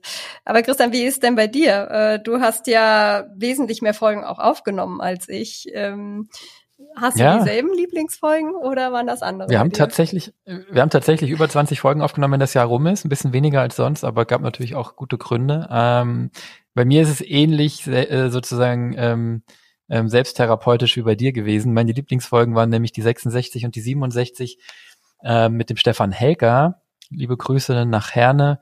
Da ging es darum, warum du Ziele brauchst. In der Folge 66 und äh, vor allen Dingen, warum du Klarheit über deine Ziele brauchst, nicht 30, sondern drei oder zwei oder ja. Und in der Folge 67 ging es darum, wie man aus Zielen systematisch Erfolge macht, damit es eben nicht nur Vorsätze sind oder Wünsche, Träume und Hoffnungen, ähm, sondern ja, wie man Systeme anwenden kann, um diese Ziele dann auch zu verfolgen. Ähm, wusste ich theoretisch alles schon vorher, aber die Reflexion darauf und das war auch ein wunderbarer Samstagvormittag, wo ich das mit Stefan aufgenommen habe. Wir waren wie betrunken, obwohl wir keinen, ich schwöre es, keinen Tropfen Alkohol getrunken haben, nur Kaffee. Aber wir waren so inspiriert gegenseitig und so irgendwie auf dem, auf dem, äh, keine Ahnung, also wirklich im High, ja. Ähm, und wir haben da, ich habe da sehr viel mitgenommen, direkt umgesetzt, in, bei uns in der Firma und äh, mit extremem Erfolg und auch schon bei äh, bestimmten Dutzend Zahnarztpraxen seitdem ähm, mit diesem mit diesem Tool gearbeitet, mit diesem Zielsystem und mit klaren Zielen und Prioritäten und ich zwinge da jetzt momentan alle meine Kunden rein und die Ergebnisse sind fantastisch. Ja, also habt ihr, ihr könnt es bestimmt nicht mehr hören, aber die Energie folgt der Aufmerksamkeit. Und das ist eben genau dieses Thema. Ist ein Nerd-Folgen. Ich weiß, dass vielen von euch die Folgen zu lang waren und zu heftig. Verstehe ich auch total, dass manche ausgestiegen sind. Aber das waren auch die Folgen, auf die ich das meiste Feedback bekommen habe. Das ist nämlich immer so, die Folgen, die so ein bisschen polarisieren, wo manche sagen, gar nichts für mich, haben sich im Nachgang fünf, sechs Praxen äh, relativ kurzfristig die gemeldet, äh, gemeldet und haben gesagt, oh mein Gott, genau das, was ich brauche. Mhm. Ja, also, auf jeden Fall waren sie euch sehr auch. dankbar, dass ihr zwei Folgen daraus gemacht habt. Ja, man hätte auch fünf draus machen können. ja. Ja, Aber glaub, was auch super auch spannend ist. Dafür. Ja, was auch super spannend ist, nämlich ist gar nicht so interessant, welche Folgen wir am besten fanden. Die Frage ist, welche Folge fandet ihr am besten? Ähm, ich fände richtig cool, wenn ihr mal eure Lieblingsfolge auf Instagram teilt. Ähm, am besten macht ihr im Podcast-Player ein Foto, ein Screenshot und macht einen Instagram-Post oder einen Facebook-Post und sagt, meine Lieblingsfolge von Aufgebaut im letzten Jahr. Das würde mich echt brennend interessieren, was das Idee. bei euch war. Allein von den Statistiken her war es so, dass es auf Spotify die Folge 59 war Top 5 der Faktoren für mehr Praxiserfolg, die haben wir zusammen aufgenommen, Diana. Top 5, klar, das zieht immer. Die wurde auf Spotify dann gut entdeckt und gehört. Und über alle Podcast-Player hinweg, wo es nicht so sehr darum geht, äh, dass der, der Titel catchy ist, sondern wo die Folgen ja auch in den Podcast-Player normalerweise dann direkt reinkommen, war die meistgehörte Folge die 73, interessanterweise ein Rechtsthema, nämlich die Folge zum BAG-Urteil zur Zeiterfassung. Was bedeutet das konkret für eure Praxis, die ich mit der Lea aufgenommen habe? Das hätte ich hat mich echt ein bisschen überrascht, weil es natürlich wieder so eine Pflichtthema äh, ist, aber die kam gut an. Mhm. Und die mhm. meisten neuen Hörer, fand ich auch noch spannend, haben wir gewonnen bei der Folge 65. Existenzgründung, Praxisübernahme versus Neugründung. Da kamen fünf Prozent unserer neuen Hörer dieses Jahr her aus dieser einen Folge. Die Folge habe ich mit dem Jan Pick aufgenommen von Team Lieblingsstandards. Ich vermute, die Reichweite vom Jan hat an der Stelle auch geholfen. Team Lieblingsstandards ist einfach klasse und die haben da, glaube ich, ähm, ja auch die, schwer die Werbetrommel gerührt. Ja, war die Folge mit den meisten Neuhörern. Vielen Dank und viele Grüße an dieser Stelle. Ja, liebe Grüße nach Köln. Ja, das war doch ein super äh, Podcast. Ja, auch wenn wir nicht so viele Folgen wie im Vorjahr geschafft haben. Ähm, ich bin zuversichtlich, in 23 gelingt uns das dann wieder. Aber es geht ja auch nicht um die Menge, sondern um den sondern, Inhalt. Genau. Ja, was halt, was halt schön war, wirklich, der Podcast hat ähm, ein extremes Wachstum hingelegt und das ist für uns einfach schön, weil es uns zeigt, dass euch das gefällt, was wir machen. Wir haben 120 Prozent Wachstum bei den Abonnenten, 100, über 130 Prozent Wachstum bei den gehörten Folgen, obwohl wir gar nicht so viele Folgen rausgebracht haben dieses Jahr. Und ja, das ist einfach cool. Absolut. Ja, wir haben ähm, ja jetzt drüber gesprochen, äh, über unsere Produkte dieses Jahr ähm, und über unseren Podcast, äh, den wir gemacht haben. Äh, wir hatten natürlich auch ähm, ja in unserer, in unserem Unternehmen an sich Themen, ähm, wo wir sagen, da äh, ja haben wir dieses Jahr einen Fokus auf bestimmte Themen gehabt, äh, der uns unheimlich gut gefallen hat und wo wir sagen, das war ähm, richtig und war gut und wo wir einfach Erkenntnisse ähm, als Unternehmer hatten. Und ich würde vorschlagen, dass wir darauf noch mal ganz kurz äh, eingehen, bevor wir dann ähm, ja noch einen kurzen Ausblick aufs nächste Jahr machen. Oder? Absolut. Mhm. Soll ich losschließen? Gerne. Also ich habe es eigentlich eben schon so ein bisschen angedeutet, ne? Genau. Ähm, dieses Thema Klarheit, ähm, gerade in so Jahren, die einen so nach links und nach rechts ziehen und Familie und Homeoffice und also wo man so so ja dann auch so unruhig in viele verschiedene Richtungen gezogen wird, für mich die Haupterkenntnis äh, aus dem Jahr, wie viel uns das gebracht hat. Klarheit, Fokus auf unsere Ziele. Dafür brauche ich natürlich vorher eine Mission und eine Vision. Das heißt, ich muss wissen, wo will ich hin, wo ist mein Nordstern.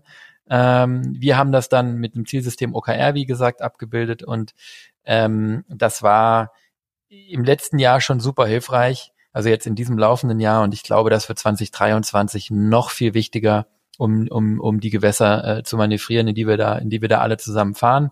Und ähm, wir haben es bei uns gesehen, wie wichtig das ist. Wir haben wirklich gute Erfahrungen auch mit Praxen gemacht mit diesem Thema Klarheit. Fokus auf was wollen wir erreichen, dieses Quartal nicht zu, also langfristig denken bei der Vision und der Mission, ja, aber kurzfristig denken bei den Zielen, damit genug Fokus auf dem einzelnen Ziel ist, damit es einen Zeitraum gibt, in dem ich das umsetzen kann und dann ähm, passiert's, dann passiert's. Genau. Ja, das ist wirklich, das ist wirklich das Wunder. Also du richtest deine Aufmerksamkeit drauf und es passiert einfach. Ja, ja. also dieses Energievolk der Aufmerksamkeit, ganz großes Thema. Ähm, ich muss wirklich sagen, als wir das letztes Jahr eingeführt haben, äh, war in unserem Team erstmal schon so ein bisschen Zurückhaltung. ähm, also so im ersten Moment, glaube ich, haben alle gedacht, jetzt kommen die schon wieder mit was Neuem um die Ecke, ja. Und ähm, erstmal hat es ihnen Arbeit gemacht. Ne? Das, also so ein System, das setzt man nicht einfach mal ein, sondern das war schon mächtig und das haben wir relativ schnell gemerkt. Und das ist allen auch am Anfang gar nicht so leicht gefallen, sich selber Ziele zu setzen, weil es ging gar nicht nur darum, dass wir Ziele gesetzt haben, sondern auch, dass jede einzelne Person im Team sich Ziele gesetzt hat. Und äh, da war auch erst so ein bisschen Zurückhaltung und das fand ich ganz spannend. Und alle haben gesagt, nee, 21 war schon so anstrengend, mehr als 21 kann ich nicht schaffen. Und dann haben wir sie überzeugt, ein bisschen was draufzulegen. Und dann war es super interessant, weil ähm, sie plötzlich nur noch Dinge getan haben, fast nur noch Dinge getan haben, die auf ihre Ziele eingezahlt haben. Und das hat dazu geführt, dass sie ihre Ziele bei weitem übertroffen haben. Und im Mai, Juni haben wir gemerkt, okay, unsere Jahresziele sind viel zu niedrig gesetzt, weil wir haben sie schon erreicht fast. Äh, das heißt, sie waren nicht ambitioniert genug. Und äh, das hat unheimlich viel im Team bewirkt, würde ich sagen. Und, ähm, und alle haben das auch gespürt, dass Dinge plötzlich passieren, dass wir den Fokus richtig setzen. Und äh, ich glaube, es möchte keiner mehr missen. Und äh, jetzt ist es wirklich so, dass es einfach Teil unseres Tuns geworden ist. Und ähm, wir einfach immer wieder einen Abgleich machen, was sind unsere Ziele, was wollen wir im nächsten Quartal tun, was wollen wir im nächsten Jahr tun und eben auch jeder Einzelne für sich, was möchte ich nächste Woche tun, damit wir sicherstellen, dass die Ziele fürs Quartal und fürs Jahr auch erreicht werden. Und ähm, deshalb äh, auch nochmal vielen Dank an dich, Christian, dass du das bei uns eingeführt hast. Es kam ja über dich. ähm, ich glaube, da sind wir jetzt alle mittlerweile sehr, sehr dankbar und es hat unheimlich viel bewirkt und äh, für mich war das ein echtes Aha Erlebnis. Also wir haben es ja schon vorher auch gemacht ähm, und wir haben es auch vorher schon allen unseren Kunden gesagt, dass man Ziele haben muss. Aber jetzt haben wir es äh, wirklich fest äh, implementiert und ähm, ja, Wahnsinn, was daraus entstanden ist man muss sich in diese Klarheit reinzwingen. Ne? Also ja. Folge 66, wo ich diskutiere ich das mit Stefan Helker, jetzt am 1. Januar zu sagen, dieses Jahr nehme ich ab, ja, das kann man machen, es wird halt nicht passieren, ja, sondern man muss sich in die Klarheit reinzwingen. Will ich das wirklich, geht es wirklich ums Abnehmen oder geht es nicht darum, gesund zu sein? Man muss sich damit auseinandersetzen, das tut weh, man muss es quantifizieren, man muss aufschreiben, man muss jemand anderem davon erzählen, damit der mich auch dann fragt. Ja, ihr wisst gar nicht, wie oft ich gefragt wird, wie mein Halbmarathon gelaufen ist, über den ich anscheinend im Podcast äh, irgendwann mal gesprochen habe, wahrscheinlich auch in der Folge mit Stefan. ähm, ja, der ist gar nicht gelaufen, ja, aber es lag dran, dass der verschoben wurde wegen Corona, ja. Aber allein die Tatsache, dass mich Leute danach fragen, ja, was ist eigentlich mit deinem Laufen? So wolltest du einen Halbmarathon laufen, trainierst du fleißig, ja, da so kommt's, ne? Mhm. Diese mhm. Klarheit braucht man. Man muss sich in dieses Thema reinzwingen. Ich habe dann gerne den Stahlhelm aufgezogen und habe das hier äh, äh, eingeführt gegen gegen gegen gegen Widerstände oder Ressentiments, aber es hat sich dann gelohnt. Absolut. Ja. Und vor allen Dingen auch der Prozess zu überlegen, ähm, also sich Ziele zu setzen, ist ja, sage ich, schon schwierig, aber noch relativ einfach im Vergleich zu dem Umsetzen. Ja, also ich sag mal zu sagen, ich möchte das und das erreichen, ist relativ einfach. Aber dann regelmäßig zu gucken, haben wir es erreicht oder haben wir es nicht erreicht? Und warum haben wir es nicht erreicht? Und sich dann zu überlegen, wie können wir sicherstellen, dass wir es erreichen? Und da zum Beispiel würde ich sagen, haben wir einen großen Fortschritt im letzten Jahr gemacht, weil wir Wege gefunden haben, ähm, wie wir die Dinge in die Umsetzung bringen tatsächlich. Ähm, wir arbeiten auch jetzt sehr viel in, in Workshops. Wir haben äh, sehr intensive Arbeitsphasen als Team hinter uns. Ähm, und wir haben gemerkt, dass wir da unheimlich viel umgesetzt haben. Und das kam aber auch eben aus der Klarheit und aus den Zielen heraus. Weil wir gesagt haben, es kann nicht sein, dass wir uns Ziele setzen und nachher sagen müssen, wir haben sie nicht geschafft, weil, weil das ist unsere Priorität. Also müssen wir sicherstellen, dass wir sie auch wirklich ähm, erreichen. Sonst haben wir was falsch gemacht. Ja, und das ist ja eigentlich der Controlling-Prozess, den wir sowieso auch mit den Praxen fahren, wenn es darum geht, besser zu werden und Freiheit zu erreichen. Ne? Ähm, ähm, und deswegen, ich bin echt gespannt. Ja, es gibt ja auch so Strömungen, die sagen, ja, warum Ziele Quatsch sind, warum du keine Ziele brauchst und warum Ziele dir nur Druck machen. Ähm, das klingt dann äh, sehr anders. Das klingt so, als ob, als ob, als ob es das Gegenteil wäre von dem, was wir postulieren. Ich bin gespannt auf der dentalen Themenwelt. Ähm, halte ich einen Vortrag zu Zielen und, und High Performance Culture in Zahnarztpraxen im Mai und der äh, Jens Petzold von, von Lück und Petzold hält einen Vortrag zu, warum Ziele Quatsch sind. Ja? ähm, und ich glaube, dass es gar kein Widerspruch ist. Ja? Ich glaube, ähm, dass es äh, darum geht, nämlich den, den, den Trick genau hinzukriegen.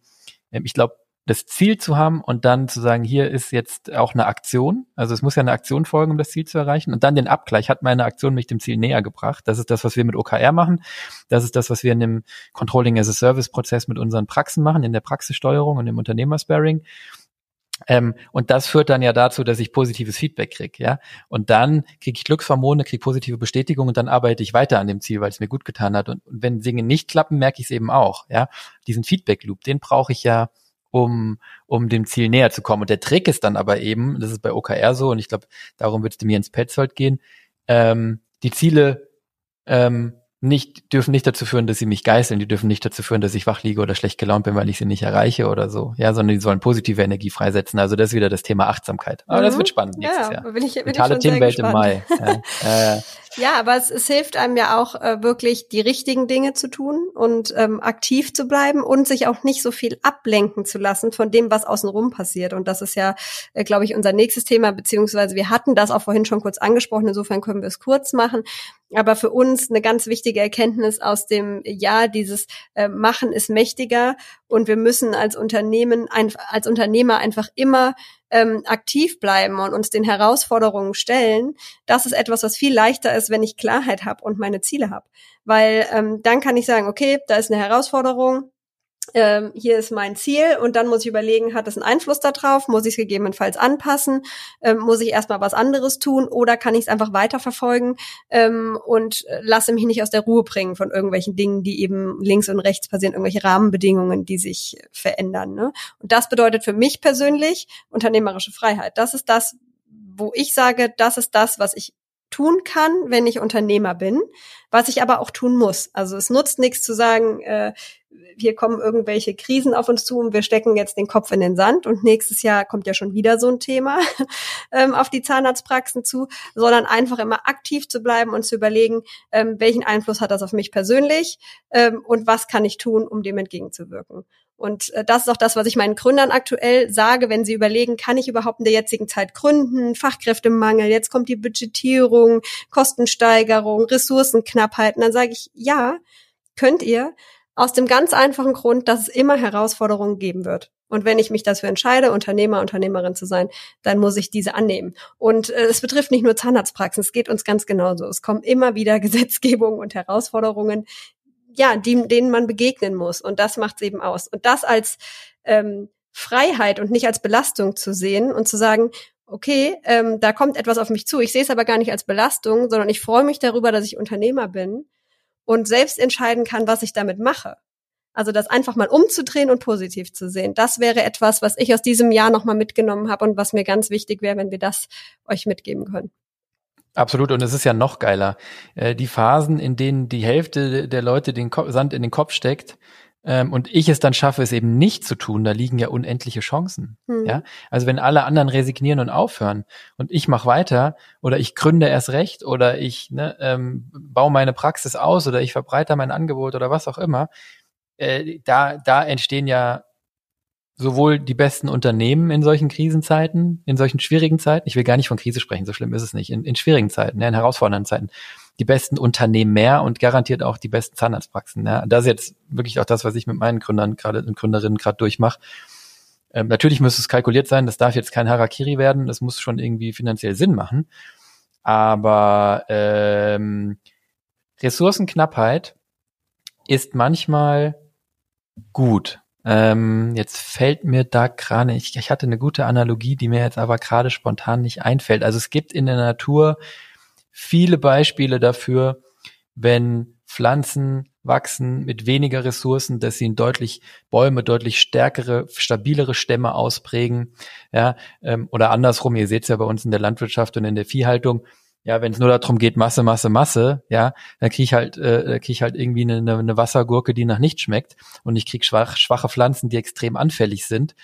Ähm, aber eben ähm, im Startup, in der Startup-Welt ist das so, dass gerade in den Jahren, wo es wenig Kapital für Startups gibt, da entstehen manchmal die Besten, weil die Gründer sich clever überlegen müssen, wie man mit der Situation umgeht. Und ich glaube, so ist es in den Praxen auch. Nachdem wir jetzt wirklich Jahre haben, wo man, ich sag mal, expandieren konnte ohne Bremse, wo man vor sich hinbohren konnte, ähm, kommen jetzt eben auch extrem viele zu uns, äh, zu mir gerade in den letzten Tagen wieder, die sagen, ich habe jetzt fünf oder zehn Jahre vor mir hergebaut, ich bin voll erschrocken. Läuft doch super, ja. Aber wir müssen jetzt einmal irgendwie Bestandsaufnahme und dann mal gucken, wie wir die nächsten fünf oder zehn Jahre weitermachen. Und das sind jetzt dann eben so Kristallisationspunkte. Und wenn man sich da richtig aufstellt, ist es letztlich eine Riesenchance. Ja. Machen ist mächtiger ist übrigens ein Spruch von den Business Monkeys und auch äh, dann nochmal vom, vom, vom Jens Petzold, von daher Shoutout an Business Monkey Podcast und liebe Grüße. Den Spruch äh, wollen wir natürlich Referenz äh, äh, geben, wo es, wo es, wo es nötig ist. Aber es ist ein guter Spruch. Ja, ja absolut. Mach, Sorry, ich habe den, ich habe den schon so verinnerlicht, äh, dass ich äh, völlig vergessen habe, das zu ja, erwähnen. Ja. Wahrscheinlich ist der auch nicht, wahrscheinlich ist der auch nicht von denen. Ne? ähm, aber, aber ist gut. War nur ein Scherz. Ja. Ne? Ja. Gut, dann letzte Erkenntnis oder ja, was was wir glaube ich auch gemerkt haben, haben wir vorhin schon ein paar Mal anklingen lassen. Ähm, das Team ist mehr im Fokus als je zuvor. Wir hatten das genau vor einem Jahr schon mal gesagt, ähm, äh, dass wir das Team in den Fokus stellen wollen. Und das gilt für euch alle auch. Das ist auch gar nicht neu. Ähm, das ist unbedingt nötig. Wir werden da nur als Team durchkommen durch die Herausforderungen. Und ähm, ja, wir haben es gesagt, soziale Arbeitgeber sein, seinem Team gute Dinge tun, ist ethisch angebracht, moralisch angebracht und wirtschaftlich sinnvoll. Viele von euch haben die Gehälter schon erhöht, ähm, die Motivation gesteigert. Ich habe viel gesehen an Workshops, an Teammotivation, an Einsätzen von Coaches, ganz viele Praxen, die mir erzählt haben, wir haben dieses Jahr einen richtigen Schritt nach vorne gemacht in der Kultur, im Zusammenhalt. Ähm, und das ist das Beste, was ihr tun könnt. Das Gehalt ist der Hygienefaktor, aber das Team muss ein Zugehörigkeitsgefühl haben, eine Bindung zu euch, eine Bindung zu den anderen. Ähm, und dafür, das kommt jetzt nochmal auf dieses Thema Klarheit und Fokus, muss das Warum klar sein. Das ist mein, mein absolutes Steckenpferd im Moment. Ich nerv jeden von meinen Kunden damit. Es tut mir leid an alle, die zuhören. Wenn das Warum nicht klar ist, wenn nicht klar ist, warum die morgens aufstehen und warum sie Zahnarzthelferin oder Dentalhygienikerin geworden sind und warum sie in eure Praxis gehen und nicht in irgendeine andere oder warum sie nicht lieber irgendeinen anderen Job nachgehen, dann haben wir ein Problem. Ja, das können wir auch mit Gehalt nicht lösen. Mhm. Du hast gerade schön gesagt, warum sie in eure Praxis gehen. Da würde ich gerne noch mal einen Satz zu sagen, weil ich glaube, dass eben hier genau das auch eintritt, äh, was du vorher gesagt hast, als wir darüber gesprochen haben, ähm, wie man als Unternehmer Herausforderungen begegnet, nämlich, dass wir eben sehen, dass einige Inhaber diesem Fachkräftemangel äh, so begegnen, dass sie eben ja kreativ werden und das Team in den Fokus stellen und unheimlich viel geben für ihr Team und äh, wir sind fest davon überzeugt, dass das die Praxen sind, die auch eigentlich kein Problem haben, Mitarbeiter zu finden. In der Regel auch nicht so viel Personal benötigen, weil sie eine niedrige Fluktuation haben. Und hier habe ich eben genau wieder diesen Punkt, wo ich mich absetzen kann von anderen. Es werden nicht alle tun. Es wird Praxen geben, die sagen, die Kosten steigen und jetzt spare ich an meinem Team. Und es gibt eben auch die, die sagen, nee, und jetzt erst recht. Und mein Team ist mein, meine beste, wertvollste Ressource. Und ich investiere in mein Team und ich unterstütze mein Team und wir halten zusammen. Und äh, das ist genau das, was die Mitarbeiter schätzen. Und das werden dann auch die Praxen sein, die da in Zukunft kein Thema haben werden. Davon bin ich fest überzeugt. Amen. Diana, in Anbetracht der fortgeschrittenen ja. Zeit wäre mein Vorschlag, wir haben jetzt echt einen schönen Rückblick. Ja. Ähm, ich hoffe, es war für unsere Zuhörer auch interessant, auch wenn es, das machen wir normalerweise nicht, aber es war ja stark selbstreferenziell auch. Aber für uns ist die Reflexion ja aus der Arbeit mit euch auch entstanden. Und viele von euch haben vielleicht jetzt beim Zuhören ähm, ähm, auch an die eine oder andere Situation gedacht, wo wir dieses Jahr zusammengearbeitet haben, sich wiedererkannt, den eigenen ähm, Schritt, äh, den eigenen Fortschritt wiedererkannt, den wir zusammen mit euch gemacht haben. Wir wachsen als Unternehmer mit euch. Ja, das wollten wir euch transparent machen und ein paar Impulse geben oder einfach auch mal ähm, ja, zeigen, was dieses Jahr so lief und immer so ein bisschen schwang ja schon der Ausblick mit. Mein Vorschlag wäre, wir machen jetzt hier Schluss für heute. Ja, das war die Folge Rückblick. Mhm. Genug Rückspiegel und wir nehmen den Ausblick, den nehmen wir in die nächste Folge. Bist du einverstanden? Absolut. So machen wir das. Das klingt super. So können wir nämlich auch das Jahr ein bisschen nachwirken lassen, ohne uns schon wieder Gedanken zu machen, was nächstes Jahr auf uns um morgen. zukommt. Genau. Gut, dann würde ich sagen, machen wir das so. Und um den Deckel drauf zu machen auf das Jahr, würde ich sagen, wollen wir jetzt noch ein dickes, fettes Dankeschön sagen zum Abschluss. Vor allen Dingen ein, einen ganz herzlichen Dank an unser tolles Team, die uns ein unglaubliches Jahr hingelegt haben. Die Diana hat es vorhin gesagt. Wir haben dieses Jahr so viele neue Kunden begrüßen dürfen, so vielen Praxen helfen können, wie wir sonst in zwei Jahren äh, ja schaffen und das mit einem eigentlich mit dem gleichen Team, sogar mit einem kleineren Team. Und es war noch nicht mal IDS. Ja, also ähm, Vielen, vielen lieben Dank an unser Team. Team Solvi ist wirklich ein Wahnsinnsteam, auch so zusammengerückt nochmal. Jeder hilft dem anderen. Jeder Einzelne ist über sich hinausgewachsen. Und das war wirklich unmenschlich, was ihr geleistet habt dieses Jahr. Aber Hilfe naht. Halt, äh, wir geloben äh, Verstärkung und äh, haben ja auch schon jemanden eingestellt und weitere werden ganz, ganz bald folgen, damit wir nächstes Jahr weiter Gas geben können. Auf jeden Fall. Also vielen, vielen Dank an unser liebes Team, aber auch ein großes Dankeschön an alle, die den Podcast mit uns möglich äh, gemacht haben. Da wäre zum einen die liebe Christina Tietke, die ja unsere Folgen produziert. Äh, und das äh, muss ich sagen immer sehr, sehr schnell. Ich bin jedes Mal beeindruckt, wie schnell die Folgen veröffentlicht werden. Also ein ganz großes Dankeschön. Äh, super. Ähm, das ist für uns eine große Hilfe, da wir so auch nur diese große Anzahl an Folgen ja. überhaupt äh, live bringen können. Und natürlich auch ein großes Dankeschön an unsere vielen Gäste, äh, mit denen du vor allen Dingen, Christian, ja unheimlich viele Folgen aufgenommen hast, auch in meiner Abwesenheit. Ähm, ja, da wäre der Markus Heckner, mit dem wir in das Jahr gestartet äh, sind, großartige ähm, Folge. Der Christian Erbacher, mit dem du eine Folge aufgenommen hast, die liebe Juliane Hoffmann, mit der wir eng äh, verbunden sind. Da äh, durfte ich eine Folge aufnehmen, genauso mit der Verena Faden. Auch ähm, an dich ein großes Dankeschön. Und dann war da noch der Jan Pick von Team Lieblingszahnarzt, die Susanne Wojcik, der ähm, Dr. Andreas Janke, ähm, dann unsere ja. Stammgäste, würde ich fast sagen. Die dürfen wir auf gar keinen Fall vergessen. Nochmal ein ganz besonderes Dankeschön an den lieben Marcel Nilsen. Äh, die Folgen machen uns immer super viel Spaß und ähm, ja, kriegen wir auch immer ganz tolles äh, Feedback drauf.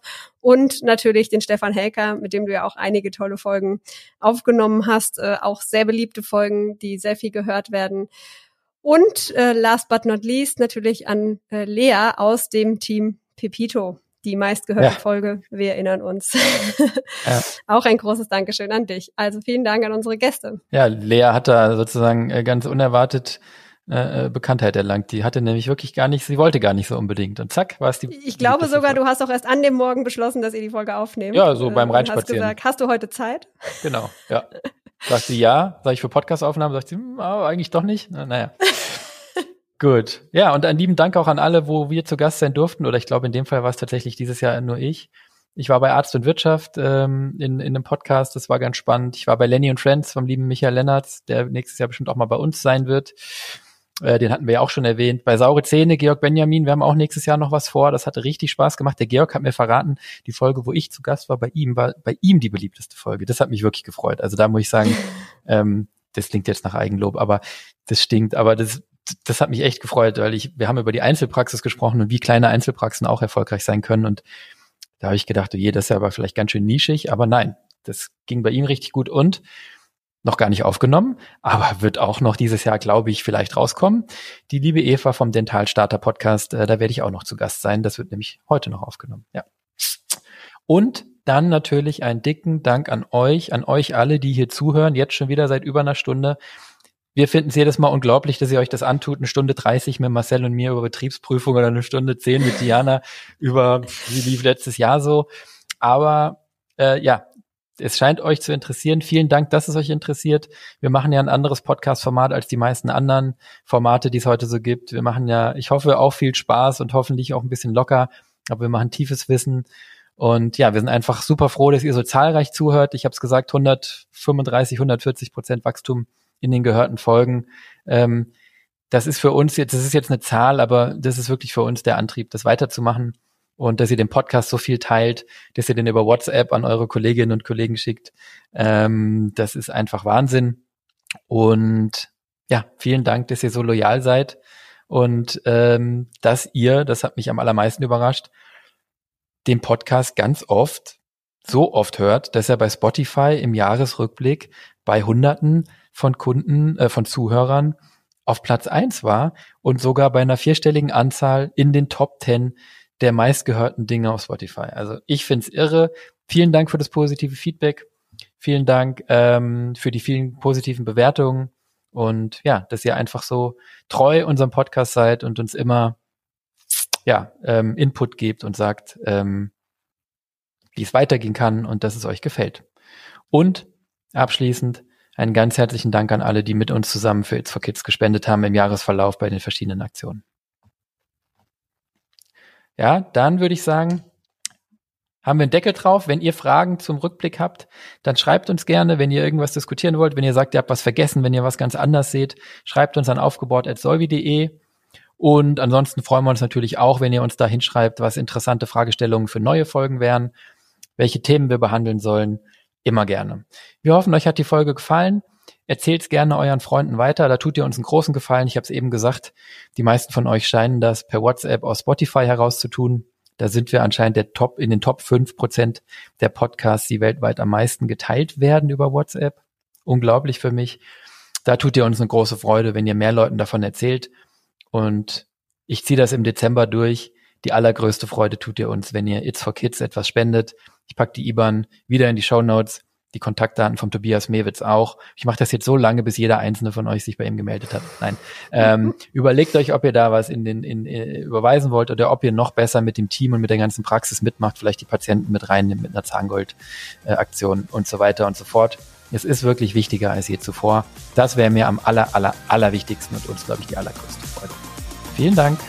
Bis nächstes Mal. Bis dann. Frohe Weihnachten. Ciao.